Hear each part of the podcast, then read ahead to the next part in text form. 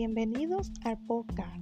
Mi nombre es Flor Ángel Santos, matrícula 100 41 44 10 y estoy cursando la asignatura de Ciencias Naturales Integradas 2 de la sección 25 con la maestra Ana Celeste Hidalgo. No hay enseñanza sin investigación, ni investigación sin enseñanza. Con estas palabras doy inicio al tema la investigación como método de enseñanza. Desde la pedagogía se ha implementado la técnica de la investigación como método didáctico de enseñanza. La investigación es considerada como una valiosa herramienta didáctica que fortalece el proceso de aprendizaje, ya que es un proceso sistemático y organizado que tiene como propósito responder a una pregunta lo cual nos permite aumentar nuestros conocimientos y conocer información sobre algo desconocido.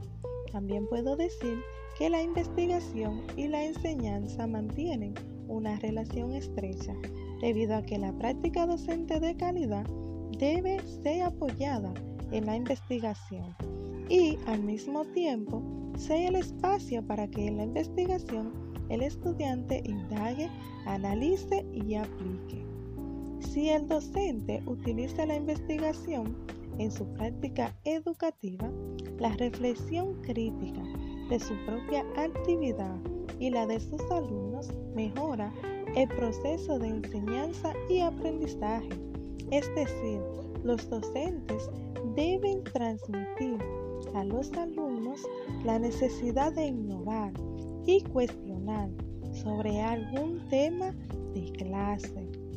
Asimismo, debe estar convencido de que el verdadero aprendizaje surge con los procesos de analizar situaciones que fundamenten el cuestionamiento, la reflexión y la construcción de conocimientos.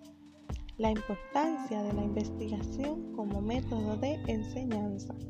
La investigación es un factor muy importante para el proceso de enseñanza y aprendizaje, debido a que los procesos y los docentes deben de investigar sus temas antes de desarrollar el proceso de enseñanza y aprendizaje.